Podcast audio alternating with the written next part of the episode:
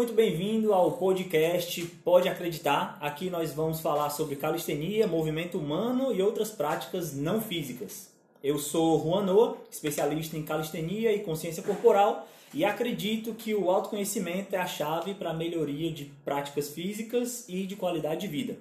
E hoje eu estou com um convidado muito especial. Muito obrigado pelo convite é, por ter aceitado meu convite. Mais um convite de loucura. É um cara que tem umas loucuras parecidas com as minhas e é, aceitou embarcar em mais uma loucura. Eu vou deixar ele dizer quem ele é. Então, diz aí quem você é, meu convidado, e no que você acredita. Show, Juan. Obrigado pelo convite. Vai ser um prazer trocar esse papo contigo, fazer esse bate-papo contigo sobre handstand, né? Uma coisa que eu gosto muito de treinar e de trabalhar. É, eu sou Mourão, eu sou profissional de educação física, graduada pela Universidade Estadual do Ceará. Hoje trabalho com CrossFit, especializado em CrossFit há uns seis anos aí, que a gente já está nesse mercado, tenho especialização em treinamento desportivo também. E é isso aí, tô aí para somar. Massa. E no que tu acredita, Mourão? Cara, falando assim, resumindo em uma palavra, no que eu acredito, eu acredito no movimento. Massa. Mas isso dá pano pra manga, hein? Dá, por isso que eu resumi em uma é. palavra, né? Porque a gente pode trabalhar a parte mental, a saúde mental das pessoas através do movimento, a gente pode melhorar o condicionamento das pessoas através do movimento, a gente pode melhorar a consciência corporal das pessoas através do movimento. Então aí realmente é, cabe outro podcast só é nesse assunto movimento. Boa. E bom, se você está assistindo até aqui e quer ter mais contato com a gente, é, as nossas redes sociais são, a minha é, pessoal é Juanoa, arroba Juanoa no Instagram, ou Believe Calistenia, o, o, arroba da minha equipe. Também vocês podem entrar em contato com a Excalibur, quem está vendo o vídeo ao vivo, está aqui o nome Excalibur na camisa do Mourão. E é CrossFit Excalibur. É o arroba CrossFit Excalibur. E, e o, o meu é arroba Mourão Soares. Boa. Show! Vocês vão encontrar muito sobre movimento lá nas nossas redes sociais. E falando em movimento, vamos falar logo de cara o movimento que a gente vai tratar hoje. Mourão já deu um spoiler no começo aqui, que é o handstand. Que movimento é esse, Mourão? E como tu teve o primeiro contato com esse movimento? Cara, handstand, tradução literal aí da palavra, nossa parada de mão, né? É, eu confesso que, assim, dentro do CrossFit a gente trabalha variações de handstand, a gente não trabalha o handstand, propriamente dito. A gente vai trabalhar muito o handstand push-ups, que vai ser a flexão e parada de mão. Falando legalmente, vamos lá fazer uma flexão de braço em apoio e, bananeira, né? Bananeira. No bom cearense. E é, a gente também faz a parte do handstand walking, né? Que é o é andando de cabeça para baixo, é um equilíbrio dinâmico, né? Do, do handstand. Ó, Massa, vamos já falar mais sobre isso aprofundadamente. E você que está só escutando o podcast, não está entendendo nada, é porque o Mourão é muito internacional e ele tem que falar essas expressões em inglês. Mas o handstand push-up é, já é amplamente conhecido, né? O CrossFit acho que deu uma, uma visibilidade para essa prática ginástica deu. que ela não tinha deu. em relação à massificação do movimento, né? E como o Mourão disse aqui no começo sobre que ele acredita no movimento, acho que o movimento do CrossFit fez muitas pessoas entenderem mais a prática física. É outro pano, é outro pano pra manga aí, né? Seria, seria outro podcast isso aí.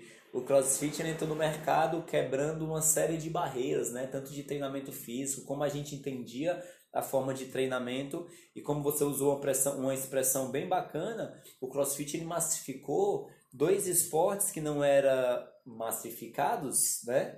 é, digamos, numa população, entre aspas, normal, praticante de atividade física, que é o levantamento de peso olímpico, né? Até, bota aí, 10 anos atrás, a gente não via as pessoas trabalhando no esporte tão fundamental para desenvolvimento de força, que é o LPO, e também a gente não tinha o hábito de trabalhar a ginástica olímpica, né? Que, e, e, e, meio que a gente, o CrossFit, ele conseguiu dar uma alavancada tanto na ginástica olímpica, quanto acredito que também dentro da da calistenia, porque são esportes que meio que se comunicam. Né? A galera não vai ver o gesto aqui no podcast, né? mas estão interligados, estão se comunicando. Com certeza. É, é uma linguagem bem bacana que dá para conciliar muito bem os dois esportes. Massa. Os dois são trabalham, lidam com o, uh, o peso corporal, né? Peso então, corporal. É, são bem parecidos. Corporal. E, bom, falando tudo isso, vamos entrar direto de cabeça agora no que a gente se propôs a falar, que é a grande pergunta que vai nortear toda a nossa conversa aqui. É, a gente vai falar de alguns pilares, mas tem uma pergunta chave que o Mourão vai ter muita experiência em falar, porque ele já está atuando como profissional na área do CrossFit, professor de CrossFit há quantos Só anos? CrossFit, vou pro sétimo ano. Sétimo ano. Antes da Excalibur, tu já atuava como professor Já, tenho, sou formado de CrossFit. Já, já, eu comecei com CrossFit em 2014. A CrossFit Excalibur nasceu em 2016, então a gente está indo para cinco anos de CrossFit Excalibur, mas que eu atuo no mercado de CrossFit sete anos. Bi- Bicho, ó, vou, Se eu for vou, falar em vou, vou, idade, vai. vou, vou furar aqui o, o Protocolo É, o do- protocolo e vou fazer uma pergunta aqui que eu quero saber, minha dúvida pessoal. Quando tu entrou no CrossFit, é, embarcou de cabeça nessa nova viagem que é, há seis, sete anos atrás era tudo era mato, né? Aqui no Ceará, Era. principalmente. Era. E quando tu Era. embarcou, a, a tua intenção, não intenção, mas a tua paixão já era mais pela, pela ginástica ou era o todo do CrossFit? Cara, a ginástica, ginástica de academia, né? Pra não confundir o termo aí. Ele, ela, ela foi presente a maior parte da minha vida profissional, né? Eu trabalhei 16 anos com ginástica. Então o crossfit, digamos que ainda está engateando aí. É, e eu tava, a gente criava uns programas de treinamento de ginástica, ginástica de academia, é, eu estava procurando modalidades é, é, que estavam aparecendo no mercado para inserir dentro das aulas como fator que agregasse valor ao a- a- aos projetos que estavam sendo desenvolvidos pela empresa que eu representava na época. Naquela, nessa época, o, o funcional já estava bem estabelecido, não? Isso, cara, não, eu acho que o funcional ele, ele é um pouquinho antes ainda. Eu acredito que o funcional, o boom do funcional vai ser ali entre 2006, 2008, 2010, com o Luciano Delia, que ele é o principal precursor do, do, do treinamento funcional aqui no Brasil. É, depois disso veio o CrossFit e eu estava fazendo essa pesquisa do que é que tinha de novidade no mercado. Foi quando eu, eu conheci o CrossFit é, e fui treinar, fui me aprofundar, fui pesquisar, fui entender o método de treinamento. Gostei muito e estou vivendo disso até hoje, né? Praticando, vivendo, treinando. E, e o que é o grande diferencial do nosso trabalho, né? A gente está conseguindo transformar vidas é, através do CrossFit. Massa, né? Gente, vocês vão escutar muito essa frase aqui. Não é só sobre a prática física. Vai muito além disso. E por falar nisso, vamos entrar finalmente no que a gente se propôs, que é Mourão, a pergunta chave desse podcast é para nós, né? Não só para você, porque está sendo um bate-papo, não é uma entrevista. E para ti, como tu vê essa parada? Quais são as maiores dificuldades que os praticantes de CrossFit têm no handstand? Certo. É, cara, a gente tem, hoje a gente tem recebe, recebido pessoas nos box de CrossFit. É, o perfil hoje das pessoas que não procuram uma boa parte é uma galera que não tem uma habilidade motora é, desenvolvida, né? Digamos assim, são pessoas sedentárias, são pessoas inativas, são pessoas de outra geração, né? Pelo menos acho que eu já faço parte de outra geração na minha infância, uma infância muito ativa. É, Eu vou puxar um pouquinho lá para trás porque é é importante contextualizar para a gente chegar no, no final que a gente quer, né? Na minha geração, a gente tinha uma geração mais ativa, de brincar no meio da rua, de correr, de subir árvore, subir muro.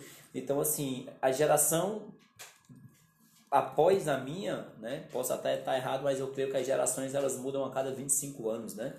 É, então, a geração após a minha é, já é uma geração de tecnologia, já é uma, uma geração mais digital, já é uma, uma geração que não tem tanto contato com a prática de atividade física na infância e essa falta de habilidade motora, digamos assim, é, que vai ser importante para a segunda característica que eu vou falar da dificuldade de fazer um handstand, reflete na vida adulto jovem, 20 anos em diante, e reflete também na vida adulta. Então, repetir a pergunta que tu fez para a galera entender bem o que a gente está conversando agora.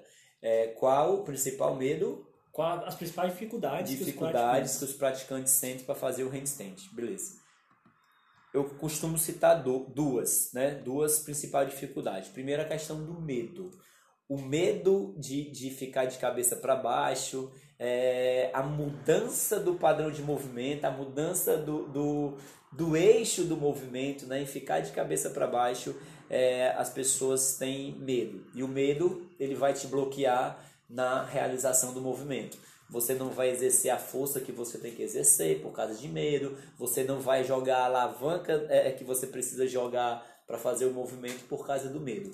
Então ele é um o, o, o fator, o medo ele é mais limitante do que força, do que coordenação, do que qualquer outro fator. Vamos se é aprofundar é mais aí, Mourão. Então, esse assunto é, é bom. É, vão existir alguns tipos de medo né, dentro do, dos praticantes. O principal deles é ou, ou, é o único que tem, é só de se machucar, ou tem uma galera que tem medo até de virar na parede, tem medo de. É, cara, Juan, medo, cara, assim, o pior é que eu não sei nem te, te, te externalizar, digamos que é, eu acho que o aluno não tem na cabeça, se eu for virar, eu vou me machucar. É só a questão da mudança do plano. Né? Lógico, a gente passou a vida toda, vamos lá, uma pessoa de 20 anos, passou a vida, a, é, a vida inteira com os dois pés no chão, cabeça para cima. E a gente está propondo que o cara inverta tudo isso, coloque as duas mãos no chão e o pé para cima. E, e eu acho que existe uma barreira aí que vai além da questão de se machucar. Mas eu acho que aí é plano na manga para é. psicólogo, né? Eu acho que é outro profissional que tem mais embasamento para falar de medo das pessoas. Porque assim, eu não vejo as pessoas falando para mim, Morão, cara, eu tenho medo de me machucar. Eu não vejo, eu não escuto essa afirmação aqui dentro do box. Hum, a galera fala, Morão, eu tenho medo de virar. É, e a gente mesmo que treina handstand, eu treino handstand, não sou nenhum profissional específico nisso, mas quando, eu, quando a gente está de cabeça para baixo, a gente perde um pouco da noção espacial, né? Onde está meu pé? Como é que eu mexo meu pé? Onde está meu quadril? Onde está minha cabeça? Para onde eu olho? Quando a gente está de cabeça para baixo, a gente perde um pouquinho essa noção. Eu treino há sete anos isso e eu hoje eu ainda tenho algumas dificuldades de perder um pouquinho essa orientação espacial quando eu estou de cabeça para baixo. É, então eu acho que isso ele é um fator também limitante dentro do padrão do movimento. Total. Né? Quando as pessoas viram, elas se perdem. Uhum. Às vezes elas esquecem que o braço está segurando ela e elas querem tirar o braço, entendeu? As pessoas têm medo de cair e tiram o, o braço, que é o que está dando segurança para elas Sim. no movimento. Sim. Né? Então, eu não associo ao medo por uma possibilidade de se machucar, não.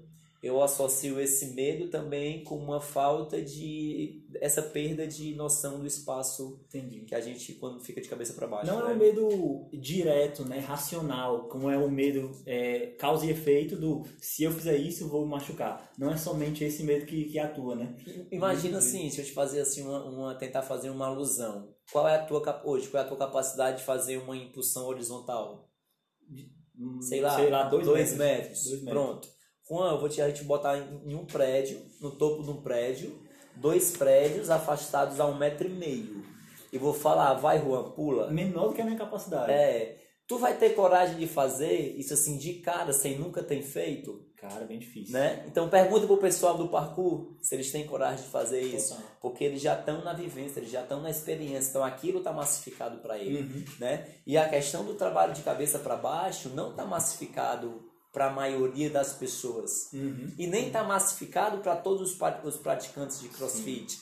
Né? São coisas, são barreiras que a gente vai rompendo, que a gente vai trabalhando. E olha, olha só que interessante quanto tempo a gente passou falando aqui sobre o medo e a gente ainda. Ainda está no medo, ainda está é, no primeiro quesito aqui. E, e a gente não é. falou sobre técnica, sobre força, porque realmente, da minha experiência também com a galera do cross, é que o, um dos fatores mais limitantes é realmente o medo. E o, em contraponto a isso, o que é que eu venho percebendo, o que é que eu venho vejo como uma solução ou como um caminho? É não somente, ah meu Deus, preciso perder esse medo. Não é só isso, eu acho. Acho que a gente precisa construir. É, o que, é, vamos lá. O que é que dá coragem às pessoas? Se a gente for botar aqui, o que é que faz as pessoas terem coragem? Pronto, tu colocou duas, tu colocou dois quesitos que eu anotei aqui. Tu colocou técnica e colocou força digamos assim, para a gente fazer um, um handstand, pensando assim, eu tô falando handstand entrada na parede. Uhum. Eu não tô falando handstand livre, Uhum. né? Tu falou técnica, força. Pra gente fazer um handstand é, que o pessoal da calistenia treina, é, sem livre, Uhum. eu não sei se existe diferença na nomenclatura de um handstand Não. no ar e um handstand na parede. Não, é só é free handstand. Pronto. É, tipo assim, o handstand quando a gente está free, quando a gente está livre, a gente precisa de técnica, né? O dedo vai fazer diferença, o punho vai fazer diferença, a, a posição do ombro vai fazer diferença, o quadril é fundamental. Então, existe é, é, etapas técnicas a ser executada. Quando a gente vem para o handstand, que a gente começa a, a utilizar no crossfit, que é um handstand apoiado, entre aspas, bota umas 40 aspas aí, pra galera não falar que eu falei isso, é, a gente não precisa de técnica. E outra, a gente não precisa de força. Porque se colocar qualquer pessoa com o braço estendido, com os dois braços estendidos, isso aqui não é extensão, aqui eu vou fazer força. Né? O pessoal que está só ouvindo, eu estou com o braço aqui levantado e, o cotovelo flexionado. Aqui eu vou fazer força, mas a partir do momento que eu estendo esse cotovelo e eu coloco qualquer aluno, independente da condição de força, na parede, ele vai ficar. Então, eu não preciso de técnica, eu não preciso de força. O que eu preciso é, é a coragem para sair de uma posição do chão e colocar. O aluno tem que ser capaz de se projetar sozinho para a parede. Então, digamos que aqui a gente precisa fortalecer muito mais o meio do caminho Uhum. da execução do movimento do que o fim propriamente dito. Sim, é, Né? o lance é, É. a transição entre A e B. Entre É. ponto A e ponto B. No, no CrossFit a gente fala muito em posição inicial do movimento e posição final. A gente costuma falar que para o CrossFit não interessa como você vai realizar o movimento, desde que você execute a posição inici- inicial e execute a posição final. O meio do caminho para a gente não vai fazer diferença. Né? Então tem essa questão da técnica, que para a calistenia é fundamental, para os paradistas de mão, né? é fundamental, para aquela galera do salto ornamental lá de piscina é fundamental, tecnicamente, eu acho que é o ápice da, da, da, da técnica do movimento, né?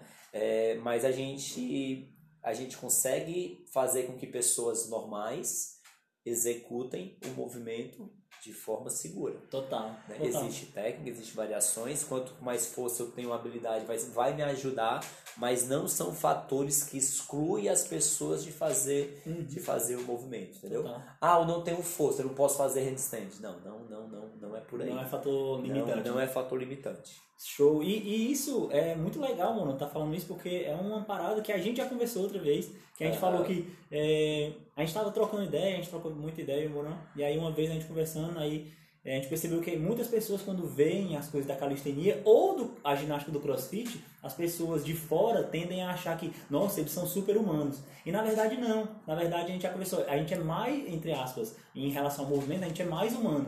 Porque o corpo humano foi feito para se movimentar. Essas movimentações são naturais nossas. É, na nossa ancestralidade, é, alguns, alguns seres humanos neandertais faziam muscle up, muscle ba- barra muscle up em uma árvore para sobreviver, para subir e fugir de, de algum perigo. E, bom, voltando para o lance da coragem, é a primeira coisa, um dos pilares que eu acho que você que está escutando o podcast, se você passa por isso, pelo lance do medo, eu acho que um dos pilares para você entender essa prática é que a coragem não é a ausência de medo. A coragem é a sua capacidade de lidar com medo.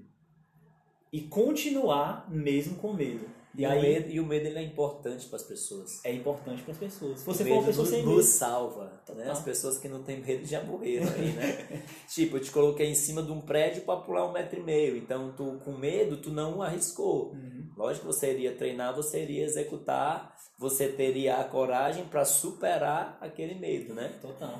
E Mas é dentro bem disso, interessante aí. e- e- existem algumas é, perspectivas e valências que vão fazer com que essa coragem surja. Uma delas é o ambiente. Se você tem um ambiente favorável de pessoas ao seu redor que te motivam e que te, te botam para cima em relação a não desistir e tal, isso já é um fator sensacional. Outra coisa é as pessoas em si serem exemplos para você.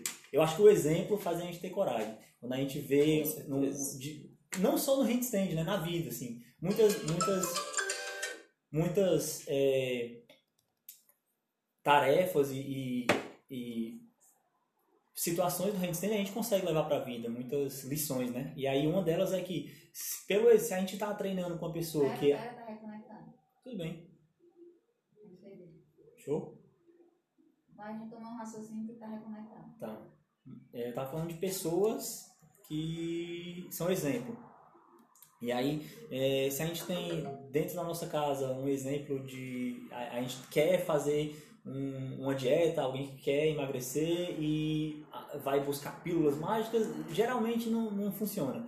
Mas se a gente tem alguém do nosso lado Pois é. disciplinado, ajuda demais. Com certeza. E aí, é, eu acho que eu vou culminar agora no principal ponto que gera coragem, que é tanto o aluno, vamos, vamos falar do PROS, né? A gente está nesse âmbito, tanto o aluno quanto o professor, principalmente o coach, ser mais, serem bons analistas de riscos. Diferenciar os riscos reais dos riscos psicológicos. E aí, fazendo essa diferenciação e tornando claro, isso deixa, por exemplo, deixa tudo mais simples, né? Tem um cara que chama Murilo Gun. Ele é empresário, enfim, ele é empreendedor e quando ele eh, tinha uns 14 anos, 15 anos, ele falou ao pai dele que não queria terminar o ensino médio e queria empreender. O pai dele ficou louco, não, eh, a família enlouqueceu e ele esperou e tal. E aí, eh, por que que isso aconteceu? Porque o pai dele criou um monte de imagem na cabeça criou um monte de imagem das piores situações, o pior que podia acontecer, e aí logo negou. Só que deu alguns dias, o Murilo foi lá e falou com o pai dele: Pai, vou apresentar para o senhor aqui o pior cenário que pode acontecer. O Murilo é crânio, né? Foi estudar, foi chamado para estudar na NASA, o animal. Ter uma ideia. E aí ele passou algum tempo lá estudando na NASA. E aí é, ele falou: Pai, o pior cenário que pode acontecer é eu entrar na faculdade um ano depois porque eu vou desistir da, do ensino médio esse ano, mas ano que vem eu posso retomar. Quando o pai dele recebeu essa informação, ele se desarmou. Aí, caramba, esse é o pior cenário. E a mesma coisa é, talvez, para a galera que não vira o handstand, não tem, tem muito medo, tem aquela trava, inclusive de só jogar já tem a trava. E aí, quando a gente apresenta um ambiente em, em que é seguro, que eu, eu falo assim, meu aluno, é, o pior que pode acontecer é você tender a cair e eu vou te segurar e te colocar em segurança no solo. Aí a pessoa, vale. Daí o que é que ainda faz um reforço aí é que ela não acredita, não, mas isso aí não é pra mim. Juan, na minha experiência de, vamos lá, só de, de, de crossfit, de sete anos que eu tenho de crossfit, eu já vi muita gente cair em handstand. Agora tu me pergunta, qual o perfil das pessoas que caem fazendo handstand? Aluno veterano. Olha aí. Porque é o cara que está mais confiante, é um cara que está fazendo 10, 20, 30, 40 repetições, chega na 35 falta braço ele cai. Né? Não se machuca tal, porque assim, a gente está no chão, não, eu nunca vi acidente grave com relação a handstand, não. Aluno iniciante, aluno que nos, nos externa o medo, a gente cuida tanto daquele cara, a gente cuida, dá tanta atenção para aquela pessoa que está tentando aprender handstand ali, que eu costumo brincar. Eu coloco a pessoa ali em, em como se não sei o, nome que tu usa, como se fosse um cachorro baixo, né? Mão no chão, pé no chão e quadril alto, como se a gente fosse preparar para É um pike position. pronto, um pai que position. Eu coloco a aluna naquela posição e coloco ela em cima do meu ombro. Aí eu, eu vai, tenta sair daqui, tenta cair agora, tenta se jogar no chão. Então a pior coisa que vai acontecer é tu ficar pendurado em cima do meu ombro, porque eu não vou te soltar. Entendeu? E a gente consegue fazer esse trabalho. Não, pá, assim, as pessoas começam a ter coragem de enfrentar aquele medo. Uhum. Às vezes as pessoas já fazem só, mas fica, não, Morão, fica aqui do meu lado Aham, né? Juan, fica do meu lado, Uhum. porque elas sabem que vão se sentir mais seguras. A gente não está fazendo nada. A gente está ali perto, elas se sentem mais seguras para realizar o movimento. É o que a gente falou, do que traz coragem. Uma pessoa que lhe motiva já traz uma coragem suficiente. E ah, eu tô falando uma coisa interessante que eu trago para a minha experiência também dentro da calistenia, que é as pessoas que têm medo e quando a gente consegue é, lidar melhor com esse medo, lidar de forma saudável com esse medo, é, a maioria das pessoas que eu ajudo falam assim, cara, mas eu não fazia o handstand E aí tu me ajudou com esse lance do medo. E agora o meu handstand tá muito bom, sendo que eu nunca treinei técnica, não tenho Aham. força. Eu achava. Aí a gente vai combinar no que é tu que eu falou. falei que não é que coisas que não precisa, Não precisa. né? Aí, ah, mas eu não, tenho, não achava que eu tinha que ter muita força de ombro, não sei o quê. Achava que eu tinha que ter muita técnica. Mas na verdade é, é um negócio que eu falo muito sobre uma pirâmide das necessidades básicas. Tem essa pirâmide para o ser humano, mas tem para o handstand também. Maslow. A pirâmide de Maslow. E aí a gente tende a achar que a base da pirâmide é a técnica, quando não é. A base da pirâmide tem que ser obrigatoriamente a confiança. O meio dela, às vezes, se confunde com, com a base, mas a, a base está ali, confiança, e o meio, autoconhecimento. Eu vou aproveitar essa tua fala para puxar já o segundo quesito, né, que eu acho. A gente a gente está falando das dificuldades apresentadas pelos alunos para fazer um handstand. A gente está debatendo aqui acerca do medo, né? Sim. É, eu vou colocar agora inserir a segunda, a segunda, o segundo fator que eu acho que interfere muito para a realização de um handstand, que é a falta de consciência motora e também casado com isso a falta de habilidade motora, né? Que foi o início da minha fala, eu falei da minha infância, a gente praticava mais e tal e tal, e que hoje as pessoas chegam nos centros de treinamento de forma geral com habilidade motora é, é, Deficiente mesmo. defici- deficiente, deficitária. É, isso é uma percepção minha, Mourão. Talvez seja, seria interessante um estudo, talvez um, um, um- um estudo de TCC aí de, de psicologia, algo do tipo. O que é que eu quero falar? É, geralmente, quando eu vou começar o aluno novato, o aluno, eu não conheço o aluno, o aluno é novato. É o primeiro a aula daquele aluno que ele vai é, é, praticar um handstand. Primeira que eu pergunto, a primeira pergunta que eu faço é, eu vou tentar investigar, saber como é a infância daquele aluno, saber quais esportes ele passou, e a pergunta que eu faço, já fez isso quando era criança? Massa. É, é, isso eu não sei se existe estudo é, é, por trás disso, né? Mas as pessoas que relatam que, ah, eu fiz quando era criança, eles não têm medo. Uhum. Porque eles já vivenciaram isso alguma vez na vida. E quando eles vão para a parede, quando eles vão re- realizar o movimento, eles realizam de uma forma muito mais fácil. E, e meio que, Evolui muito mais rápido. e meio que a memória afetiva que eles têm desse Pelo movimento. movimento, porque joga para a infância deles, é. entendeu? E aí- ah, quero fazer porque eu fazia na infância. E aí, aí É olha que massa, eu tô arrepiado aqui, É. porque eu amo isso aqui, mas aí eu tô arrepiado porque junta tudo que a gente falou, que é, é, eles percebem que na infância eles nos preocupavam com força, nos preocupavam com técnica, nos E- preocupavam e, com e menino não tem medo. alinhamento, nem nada, e aí não tem medo, e aí, inclusive, eles sabem também, pela prática deles na infância, qual é o pior cenário que pode acontecer. É eles caírem, se se abacar no chão e começar a E rir continua brincando. e continua brincando. É. Cara, muito bom isso e a consciência motora de uma criança é muito instintiva, né? Muito intuitiva. Consciência barra habilidade. Por que, que eu estou destacando consciência barra habilidade? Porque a habilidade eu vou, eu vou ligar para essa, pra essa referência à infância, nas habilidades que eu desenvolvo.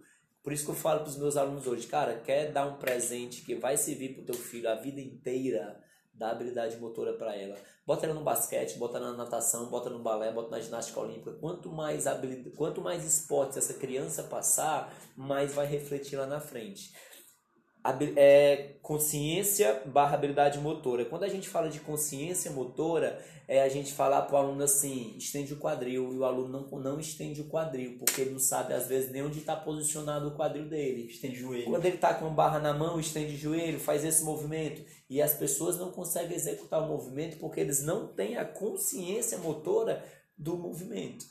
Né? Então a gente consegue desassociar bem o que é habilidade motora, o que é consciência motora. Tem gente que tem a consciência motora bem desenvolvida, só que não tem habilidade. Evolui, evolui, mas a passos mais curtos, digamos assim. Existe difícil uma pessoa não ter habilidade motora e desvincular da consciência. Geralmente essa galera que tem habilidade motora e tem a consciência motora, elas conseguem é, é, dominar todos os processos que a gente faz aqui dentro do CrossFit, aí- de snatch, de clean, de muscle up, de tudo muito mais não, rápido, não só né? né? E aí, Tipo, tenho um atleta que tá treinando hoje com a gente, o cara é da luta, ele é da luta. Ele é da luta, ele é atleta profissional de luta, ele nunca fez crossfit. Então a gente, cara, a gente fala pra ele, Jefferson, cara, faz um bar muscle up, é assim, assim, assim, ele vai e faz. Aí o Jefferson faz aí uma argola, a gente, ele vai lá e faz. sem técnica, sem ensino, mas ele tem toda uma habilidade motor, ele tem todo um background de treinamento dele por trás dele que vai ajudar muito a ele progredir na modalidade. O Entendeu? arcabouço de movimento dele é muito grande, É né? muito grande. E é, o- em relação a esse, essa parte da, da consciência motora, uma coisa que eu tenho atentado muito para esse fato, inclusive quando a gente começou a treinar, se você não sabe, eu treinava com o Mourão, a gente tava, dava uns toques para ele de handstand, inclusive. Ainda treina. É, e aí, é, no começo, a Mourão tinha, já tinha coragem, já fazia as paradas, mas é, era meio que eu vou jogar e tentar ficar. O engraçado, eu tava vendo. on- Ontem eu tava treinando handstand, até eu te mandei o vídeo. É, e, e quando a gente. A gente tá falando de consciência motora. Cara, já é difícil a gente ter uma consciência motora no plano normal, né? Uhum. Pé no chão, cabeça para cima, né? Eu tô fa- generalizando aqui esse plano. Já é difícil a gente ter uma consciência motora de movimento quando a gente está com snatch, quando a gente está fazendo bar muscle up, quando a gente está preocupado com vários elementos. Véi, quando a gente está de cabeça para baixo, triplica, quadriplica a falta dessa consciência, porque a gente está saindo do nosso padrão de normalidade. E eu treinando handstand, eu vou na parede, eu vou sem parede, eu vou andando, eu já tenho um certo nível de handstand, mas quando, a gente, quando eu estou treinando o handstand, que não tem ninguém me observando, eu procuro me filmar. Aí eu pedi para uma pessoa me filmar ontem, eu, cara, me filma aqui que eu preciso ver o meu movimento.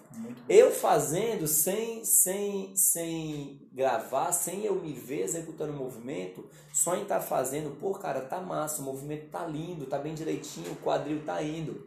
Mas quando a gente vai ver o vídeo, cara, tá uma bosta. É uma- Desculpa.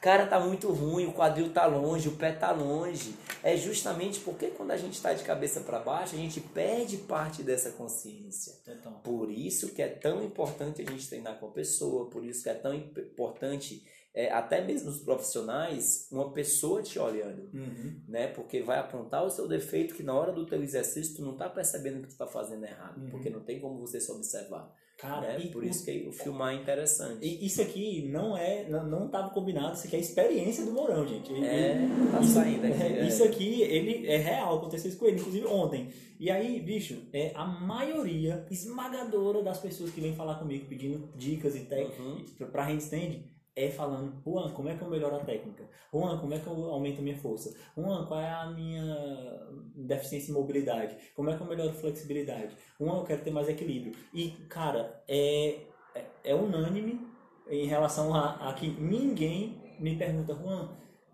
eu, como é que eu crio mais consciência corporal para ficar no handstand? Ou, Juan, é, me ajuda a entender que o mais importante é eu simplesmente ficar de cabeça para baixo. Você não precisa ser um ginasta, você não precisa fazer uma parada de mão perfeita com o braço totalmente com a técnica quadril encaixado, escápula deprimida, é, ou quer dizer, elevada e protraída, o glúteo não não precisa de ponta de pé, que é ao contrário do que todo o Instagram obriga você a fazer uma coisa instagramável, você não Ah. precisa disso no começo. O que você precisa é ficar de cabeça para baixo até que você se torne amigo desse novo plano, como o Mourão falou.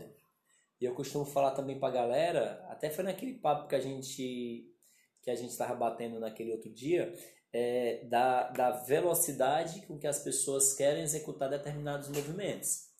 O crossfitter em si, é, isso aqui no box, isso em todos os boxes que eu conheço dos meus amigos e que eu já trabalhei, as pessoas elas têm muito pressa. Ah, eu quero fazer bar muscle up, eu quero fazer handstand, ah, eu quero fazer um ring muscle up, eu quero subir a corda como se fosse um faixa preta. Se eu Aham. fizer ali, eu vou ser o faixa preta do crossfit. É, e, e nessa pressa de, de, de realizar os movimentos, logicamente, to- muitas etapas é queimada. Eca- Etapas técnicas, etapas de desenvolvimento de força, etapas de consciência corporal, mas a gente quer o movimento. E a gente, enquanto profissional, a gente incentiva o movimento, porque o aluno está ansioso para executar aquele movimento e a nossa função é fazer com que ele execute. Então eu falo, eu falo muito isso pro meu aluno. Cara, o cara que já consegue, por exemplo, fazer handstand, o cara que já consegue fazer bar muscle up. Cara, tu já consegue fazer. Tu não precisa provar mais para ninguém que tu já consegue. Agora bora fazer o seguinte, bora começar lá do zero Bora melhorar a tua técnica, bora melhorar a tua amplitude, bora melhorar a tua subida de quadril, bora melhorar a tua tonalidade de, de extensão de joelho, de tornozelo, para tu deixar um movimento mais limpo. É como se a gente tivesse um, um, um movimento bruto, um movimento tosco, e a gente vai lapidar esse movimento para ele ficar cada vez mais técnico e eficiente. Total, entendeu? E, e isso me fez lembrar o lance do, do faixa preta, que eu estava escutando o podcast esses últimos dias e o, o o cara falou sobre justamente isso. É, ele está no meio do jiu-jitsu agora e ele falou que quando você chega na faixa preta, você percebe que você tem muito mais a aprender na faixa preta do que o que você aprendeu até agora. E aí dentro do faixa preta você tem muito a aprender. E aí é similar ao que o Morão falou agora sobre, ah, o meu objetivo final do CrossFit é fazer a coisa mais difícil que tem dentro do cross, que é o muscle up. Vamos, vamos, o bar muscle up, o ring muscle up. E aí quando chega lá, vale, era, e agora? Vou para onde? Aí não, agora você vai melhorar esse movimento até que ele fique perfeito. E bom, é, é, é esse é o, a forma boa e linear de se fazer. Porque o que é que a, a galera apressadinha e ansiosa quer? Ah, eu quero fazer a quer qualquer fazer custo. Movimento. E aí Quer fica por isso mesmo. movimento. E, o, e o bacana da ginástica, isso bota. A gente está falando de handstand, né? Mas abrindo o leque, por exemplo, para barra, é mais fácil um aluno fazer um handstand, mesmo que seja na parede, do que fazer um bar muscle up. Total. Então eu vou comparar aqui com bar muscle up. É, a galera que faz bar muscle up, como a gente não tem peso extra, como não tem um peso agregado a movimento, é peso corporal, eu consigo lapidar aquele cara de uma forma mais, é, é, mais plausível, de uma forma mais, mais eficiente do que um LPO, por exemplo. Porque o LPO, o cara vai fazer com a técnica ruim, ele vai levantar 20 quilos. Uhum. Com a técnica ruim, ele vai levantar 60 quilos. Com a técnica ruim, ele vai levantar 80 quilos. Se for um cara muito bruto, com a técnica ruim, ele vai levantar 100 quilos. Então é mais difícil fazer essas, essas lapidações num cara que quer cada vez mais trabalhar com mais carga e mais carga e mais carga e mais carga. Um É negócio que não né? tem fim. Enxergar a progressão do LPO é mais fácil, né? É só aumentar o A peso. nível de carga, Uhum. não tecnicamente. Uhum. Aí é mais fácil eu corrigir o cara, melhorar o movimento do bar muscle up, porque já acabou aquela ânsia de quero fazer. Uhum. Tu já faz, agora eu quero melhorar. Uhum. Já no levantamento com peso, não tem essa história de eu já faço. Entendeu? Uhum. Se eu levanto 60, eu quero levantar 70, quero levantar 80, 90. Não tem fim o negócio. Então as pessoas elas não se permitem evoluir tão rápido no LPO como eles se permitem evoluir numa ginástica, Uhum. que é peso corporal. Total, total. Porque eles querem levantar peso, tem essa diferença. Bom, caminhando aqui para o nosso encerramento, é, espero que vocês tenham curtido demais. É, queria terminar agradecendo o Mourão e já convidar para um próximo podcast para continuar falando. É isso aí, vambora que tem muita gente que começa a falar, né? E não, É. e não para, tem muita coisa aí pra gente conversar, Mas- passar essa experiência pra galera. Total. É bem bacana aí. Foi bom demais. É, eu ainda tinha mais algumas coisas relativas à tua experiência pessoal, Mourão. É, como em relação a, a como tu se sentiu, mas vamos lá para a parte mais sinestésica da parada. É, como tu se sentiu quando eu cheguei a te dar os toques com outra abordagem que era totalmente di- diferente da do Cross? Sobre handstand. Cara, assim, é porque tu me trouxe uma visão mais detalhada do movimento, né? Se a gente for pensar no handstand do crossfit, cara, bota a mão no chão, pé pra cima. Entre aspas, galera, né?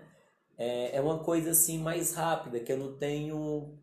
No máximo, empurro o chão, vai, né? Pra ativar mais cinturão escapular.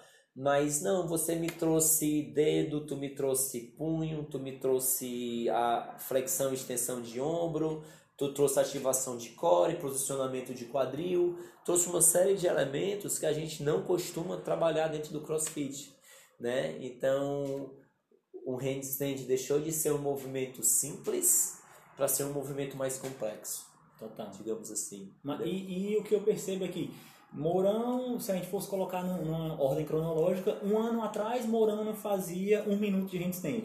É, Esse ano ele também não faz, mas Show? Olha, mas só que é, agora a tua apropriação do movimento é totalmente diferente. Vai, vamos assim, vamos, vamos baixar esse tempo aí. Ano passado eu não fazia 10 10 segundos, segundos. hoje eu já faço 10 não, segundos, faz. né? Mas o que eu queria falar era uma coisa bem absurda. Caraca, cara me pegou, velho. Mas é uma coisa bem absurda em relação ao jeito que tu absorve o handstand agora. É totalmente diferente. Aí vamos lá, uma vez eu falei pra um cara que queria, um cara maduro assim da minha idade. Maduro, é, viu? É, é, da minha idade, né?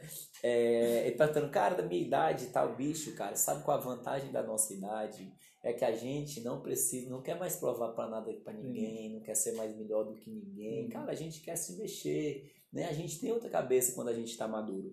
Então, digamos assim, digamos que hoje meu handstand ele tá mais maduro. Hoje eu não tenho interesse de fazer 30 handstand unbroken, né, do- de handstand push-ups, mas eu tenho um objetivo de fazer 10 segundos, fazer 15 segundos, fazer 20 segundos. Se Com um movimento mais limpo, né? Com um domínio maior do movimento, Nossa. né? É, é, é bem diferente o handstand free, o free handstand Uhum. Que você trabalha na calistenia, por handstand que a gente trabalha no crossfit, ele é bem diferente, Massa. né? E é um desafio entender cada etapa, tu divide em cinco etapas, né? Seis. Seis etapas. É, é hoje a gente entender cada etapa dessa e, e aplicar cada etapa dessa no movimento. Total. E uma vez que a gente melhora essas etapas do processo de handstand, a gente traz essa bagagem com a gente, né? E vice-versa, né? É. Desde o início a gente falou que as, as modalidades elas se interligam, né? E, e Então, é a, a gente tá falando aí de, de um ano atrás, não sei o quê, e não vem me zoar, não. É, aí, é, tenho certeza que tu treinando o handstand, o free handstand hold, né, segurar o handstand estático, pra você estar escutando e não sabe, o handstand estático é mais difícil do que o, Com o walk. certeza. Do que E- dinâmico. E eu tenho certeza que o teu walk melhorou. Melhorou. Melhorou porque a gente pega os princípios do, do, do estático pro dinâmico, né? Você tem mais controle. O handstand estático, já que a gente está chamando assim nessa nomenclatura, ele te dá um domínio muito grande de movimento. Então, se você domina o estático, meu irmão, você anda, sobe escada, desce escada, sobe Ah. em caixa, você faz o que quiser do movimento. Faz o O puxar. retorno não é diferente, não é, não é É verdadeiro. Se você domina bem o handstand walk, você não domina handstand. Não domina. É Verdade, a gente falou diferente. isso, né? Que é, nem todo mundo que faz handstand walk faz o, o hold, Não faz. mas todo mundo faz, faz o o hold. e faz o handstand walk. E É inclusive, é, uma coisa que a gente, pra vocês que estão achando que é só força, o handstand hold ajuda a, a memória, a consciência do handstand hold parado, estático, ajuda inclusive no push-up. De você chegar na posição final, Aham, com certeza. enfim. E finalmente encerrando aqui, tá dando nosso tempo. Espero que vocês tenham curtido. Eu curti demais esse papo, esse, essa no- esse novo formato que a gente está embarcando aí para explorar mais esse âmbito do, do treinamento com peso corporal, da consciência do corpo, movimentação humana. É, agradeço demais a presença do Mourão, agradeço demais a CrossFit Excalibur é, no, no nome do Mourão aqui. E para encerrar, é, é, queria te fazer a pergunta final que é como tu acha que esse podcast pode ajudar as pessoas? Cara, é, eu acho que conhecimento, né? Principalmente aquela galera que está buscando iniciar uma atividade. Eu acho que o CrossFit está em alta, a calistenia também vem crescendo muito é, dentro das opções que os clientes, que as pessoas têm para praticar atividade física e ser uma fonte de informação, né? Para a galera que está começando, a galera que às vezes já está no CrossFit, mas nunca passou ainda uma aula de handstand e escuta falar handstand, o que é handstand, aí vai lá no Google, bota, né? E geralmente quando a gente vai para um, Google da vida, a gente já vê, vê a elite, né? Aham. Aí pô, o cara vê, porra, não consigo fazer isso. E, e eu acho que a gente está disseminando uma informação, mitos e verdades, né? Depois a gente pode fazer algum pod- um podcast aí com essa com esse título, digamos série, assim. É. É, e é isso, cara, é passar informação, aju- ajudar a galera, a galera que está iniciando, a galera que quer melhorar. E principalmente a gente falou que o- do que eu acreditava, a gente coincidiu, né? Nós ambos acreditamos em movimento. Então, que a gente pegue essa crença, que a gente consiga passar para as pessoas para que elas possam realmente melhorar a vida, seja fisicamente, socialmente, culturalmente, mentalmente, porque a atividade física é muito, muito mais do que isso. Caraca, massa. Não poderia, não poderia É ter encerrado de uma melhor maneira. E eu acredito que esse podcast pode te ajudar no- na forma como você vê o medo e a coragem dentro do handstand. O medo e a coragem, eles não precisam ser inimigos, eles só precisam ser tratados de uma maneira saudável. Espero que você tenha curtido. Se você não nos segue nas redes sociais, nos siga e até a próxima. Valeu, acredita! Valeu! Uhul!